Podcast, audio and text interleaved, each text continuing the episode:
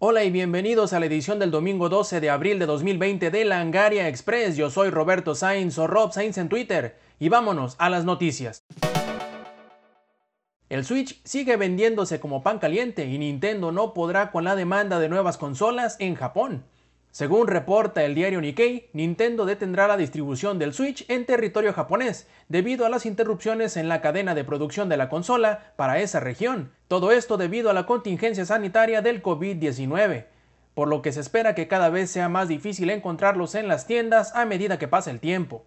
Aún así, esto todavía no afectará a los canales de distribución para las regiones europeas y americanas, donde todavía se seguirá abasteciendo de nuevas consolas. Si tomamos en cuenta que el Switch ya movió más de 52 millones de consolas y con el nuevo y renovado interés en la plataforma con estrenos como Animal Crossing y la misma situación del aislamiento y distanciamiento social, puede que llegue un momento en que haya escasez de la consola en todos lados.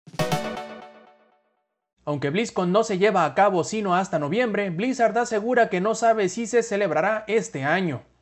Lo normal en años anteriores es que para estas fechas se anuncie cuándo se empezarán a vender los boletos para asistir a la BlizzCon, pero este año las cosas son un tanto diferentes. En una carta abierta para sus seguidores, Blizzard explica que para este año la celebración de la BlizzCon está todavía en el aire, no cancelada aún, pero nada seguro todavía. La compañía se muestra esperanzada que el panorama sea más claro en los próximos meses y les permita asegurar los planes para el evento, pero que en este momento es muy pronto para saber si lo habrá o no.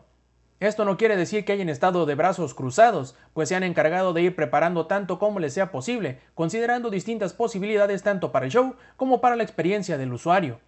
Lo más importante, explican ellos, es la salud de todos los involucrados, tanto expositores, miembros de la comunidad y staff del evento, y cuando les sea posible aclarar algo al respecto a la edición de este año, lo darán a conocer.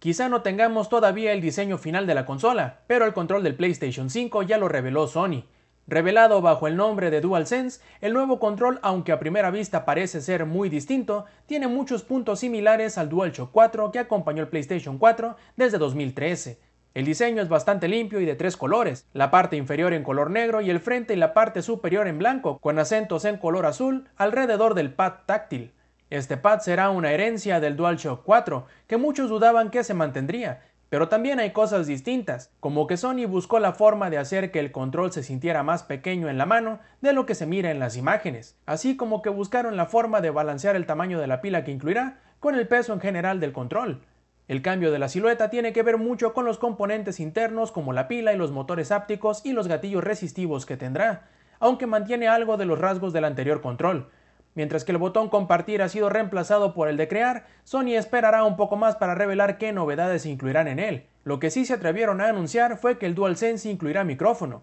que te permitirá comunicarte con voz sin necesidad de un periférico extra dedicado para eso. Todos pensaban que Valorant sería la pesadilla de Counter-Strike Global Offensive, pero parece que lo será para Overwatch.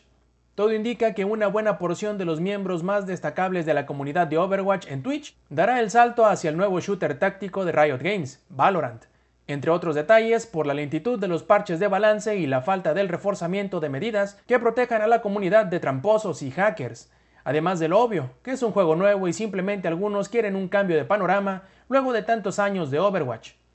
Tal es el caso también de algunos jugadores profesionales de algunos equipos de la Overwatch League, como Emil de los Gladiators, George Gushka de Paris Eternal o Taimu del Dallas Fuel, así como algunos streamers que han incluso puesto en sus descripciones mensajes describiéndose como ex streamers o ex profesionales de Overwatch. Esto no quiere decir que Valorant no le vaya a comer el mandado a Counter-Strike Global Offensive, pues este shooter de Riot Games ha roto estos días la marca de 1.7 millones de espectadores en Twitch. Hace ya una semana se reveló que este año el E3 sería cancelado por la contingencia del COVID-19, pero en ese mensaje la ESA mencionaba que tendrían un evento digital para presentar todas las noticias y lanzamientos que estaban planeados para el evento en el Centro de Convenciones de Los Ángeles. Bueno, pues en la semana se ha emitido un nuevo comunicado por parte de la ESA, compañía encargada del evento, en donde mencionan que no habrá un evento digital como estaba planeado debido a la pandemia, y en su lugar trabajarán de la mano con las compañías para apoyar sus propios anuncios por separado, incluyéndolos en la página oficial del evento. por lo que parece que los anuncios que veremos en junio serán por separado y no a manera de streams agendados en un horario como ocurría el año pasado o un stream especial para los anuncios de ciertas compañías. Por último, E3 2021 ya tiene fecha y se llevará a cabo del 15 al 17 de junio del próximo año. Que The Witcher 3 haya salido hace 5 años no quiere decir que vaya a la baja. Con ayuda de una exitosa primera temporada de la serie de The Witcher y la más nueva versión del juego en el Switch, resultaron en que el 2019 se posicione como el segundo año donde más unidades del juego se han vendido.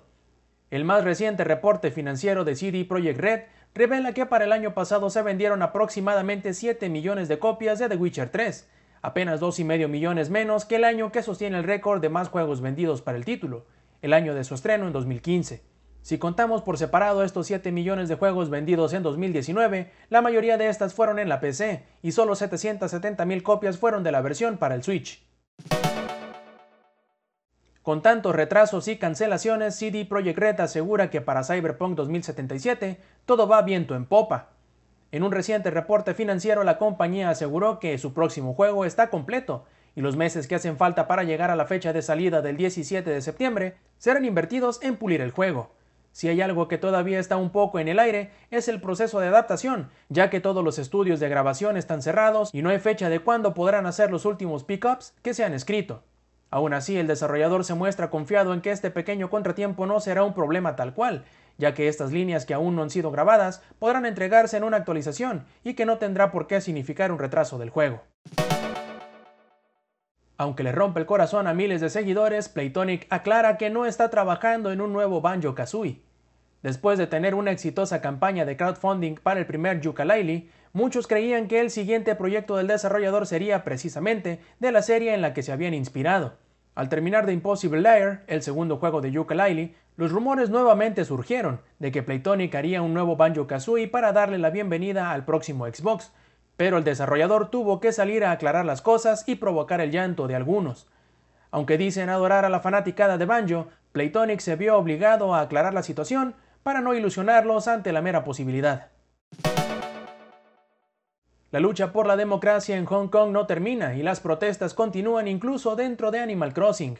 Animal Crossing siempre ha sido una forma de expresarse y los protestantes en Hong Kong encontraron en la más reciente entrega una forma de extender su libertad de expresión utilizando las opciones de crear diseños que cualquiera puede incluir en su isla. Y con ayuda de alguna de estas creaciones se han llevado a cabo algunas protestas dentro del juego que se han popularizado en Internet. Esto ha resultado en lo que uno podría esperarse. Algunas tiendas en China como Pinduoduo y Taobao han retirado de la venta Animal Crossing New Horizons para evitar que estos mensajes en contra del gobierno chino entren al país o se popularicen aún más. Cabe mencionar que el juego nunca ha estado a la venta de forma oficial en China y que ambas tiendas que lo tienen a la venta son más un marketplace para artículos de segunda mano o de logística para negocios de importación, algo así como Mercado Libre o el Amazon Marketplace.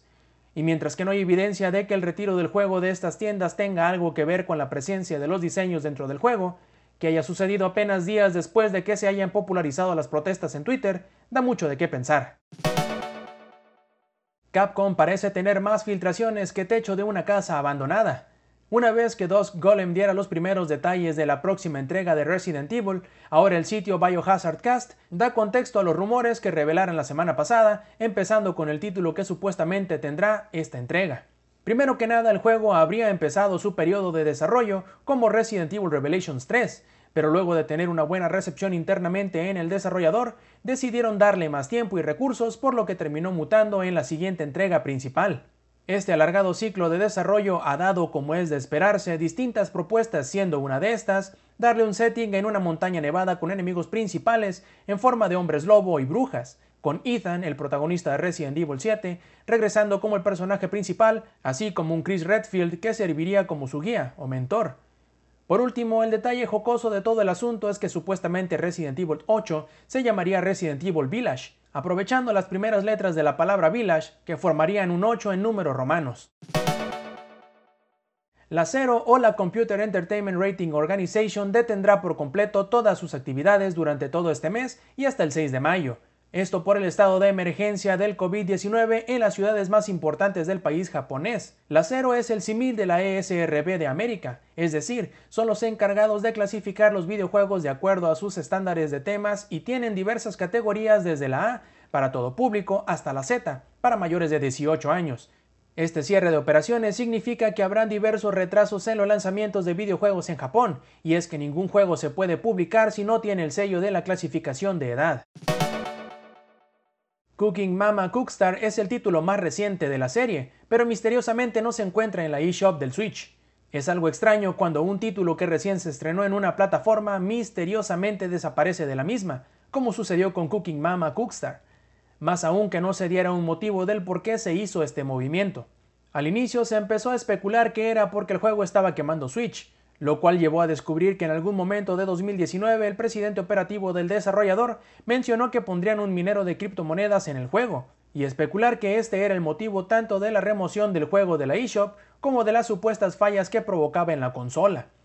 El desarrollador ya comentó el motivo de ambas situaciones, primero que nada que la compañía es nueva, y al ser desarrollado en Unity con un gran número de trabajadores primerizos, ha llevado a que Cookstar tenga una pésima optimización para el Switch, pero este no es el motivo del por qué se removió de la eShop, sino por un problema de licencias que parece haber tomado por sorpresa incluso al estudio que pretendía revivir la serie. En cuanto a la inclusión del minador de criptomonedas, algunos usuarios han analizado el código del juego y no parece que exista tal. Muchas gracias por acompañarnos en una edición más de Langaria Express. Yo soy Roberto Sainz o Rob Sainz en Twitter y les recuerdo que nos visiten en las redes sociales, en Facebook, en Twitter, en Twitch y en YouTube con la diagonal Langaria donde van a poder encontrar más contenido como este. Yo los espero el próximo domingo con una edición más de Langaria Express. Stay Metal.